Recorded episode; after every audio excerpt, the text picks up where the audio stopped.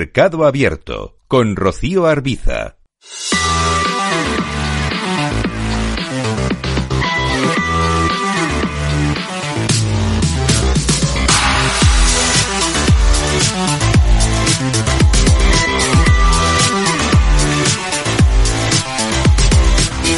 Miramos ahora al mercado de deuda, al mercado de renta fija. Lo hacemos de la mano de Cristina Gavín, analista de Bercaja Gestión. Cristina, ¿qué tal? Muy buenas tardes.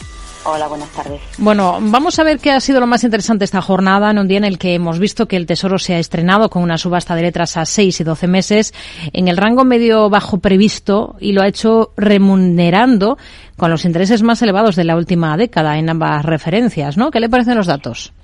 Sí, bueno, la verdad es que hoy hemos tenido una jornada con bastante volumen y una cierta volatilidad. Y como comentas, la, actividad en primario y ese foco en la subasta española, bueno, pues ha sido uno de los puntos de interés de los inversores, ¿no? Eh, se esperaba esta subasta con gran interés. Eh, es cierto que tampoco ha habido eh, sorpresas en cuanto a la rentabilidad, ¿no? Hace ya varios días que la letra 12 meses estaba cotizando en gris y ya estaba en el entorno del 3%, ¿no? Que era un poco donde la, esperaban los inversores. La demanda ha sido elevada, más de 7.000 millones en el caso de la de año y cerca de 2.700 millones en la de seis meses. ¿no? Y los importes adjudicados, aunque es verdad que han estado en la parte baja del rango, pero bueno, siguen siendo eh, considerables, ¿no? más de 3.900 millones en, en, la de año.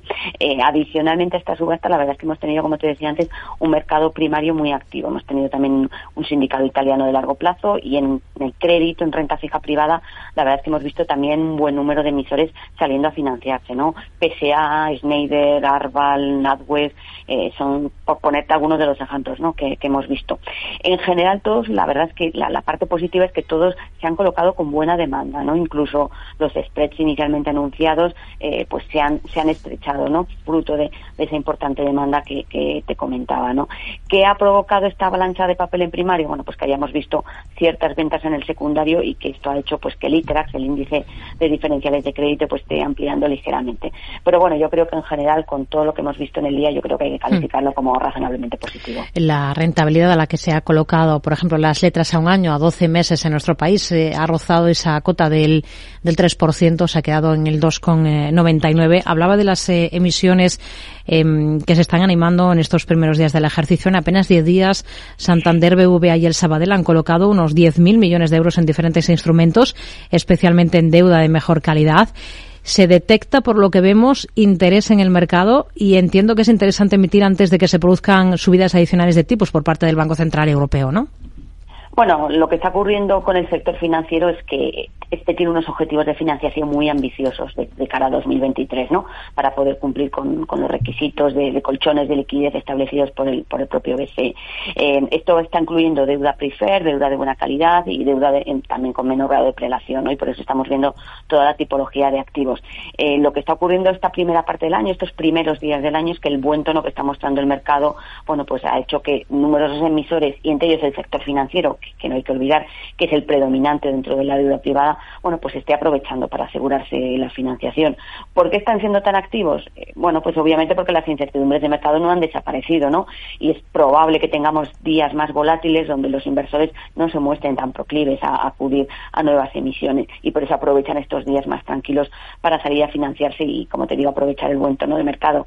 Por parte de los inversores, bueno, pues es cierto que podemos ver repuntes adicionales eh, de rentabilidad, pero también es verdad que los niveles actuales son en general atractivos, ¿no? Entonces, bueno, pues estos inversores están eh, optando por empezar a construir sus carteras para este año y bueno van empezando a tomar posiciones en estas nuevas emisiones con lo cual bueno entra dentro de la normalidad Em, de hecho, eh, las emisiones que se están llevando a cabo en toda la eurozona ya apuntan, y eso que llevamos apenas 10 días de ejercicio, a un mes de enero que puede ser récord, ¿no?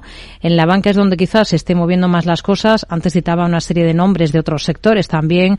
Han metido grandes como Enel, Air France KLM en los últimos días, Saint-Gobain en las últimas horas. ¿Ustedes en qué tipo de, de emisiones, qué sectores o qué tipo de valores se están fijando ahora mismo para, para acudir? Bueno, en general nosotros tratamos de ser selectivos, ¿no? En lo que a nuevas emisiones se refiere. Eh, yo creo que es importante una cierta diversificación, pero sobre todo en estos nuevos nombres, bueno, pues hay que analizar la prima que están ofreciendo con respecto al secundario. En algunos casos, inicialmente la prima es atractiva, pero la fuerte demanda está haciendo que esa prima se estreche, ¿no? Esos diferenciales iniciales anunciados se reduzcan y por lo tanto pierda atractivo. Yo creo que hay que comparar cada emisión que sale, pues con, sus comparables, valga la redundancia, en el secundario y también, pues con otros nombres del mismo sector y plazos similares, ¿no? Para tratar de obtener valor. En general, yo creo que de cara a este 2023 hay que recordar que tenemos un entorno con tipos al alza, ¿no? Y, como te decía, hay que ser selectivos porque, sobre todo, a la hora de invertir en, crédito privado, hay que tener en cuenta que, las tasas de impago, las tasas de default, bueno, pues hasta ahora han repuntado de forma moderada, pero no es descartable que, empiecen a repuntar de forma más importante, más consistente en la medida que la posible recesión, pues, eh, o ralentización de la economía, más que ralentización de la economía, pues empieza a consolidarse, ¿no? Y esto va a elevar los costes de financiación para numerosas compañías. En ese sentido, nosotros estamos apostando por deuda de buena calidad crediticia, siendo selectivos no tanto en los sectores, sino sobre todo en los nombres y tratando con mucha más precaución lo que sería deuda apalancada o deuda high yield, donde creemos que puede haber más volatilidad de cara a este año. Cristina Gavín, analista de Ibercaja Gestión. Gracias. Muy buenas tardes. Buenas tardes.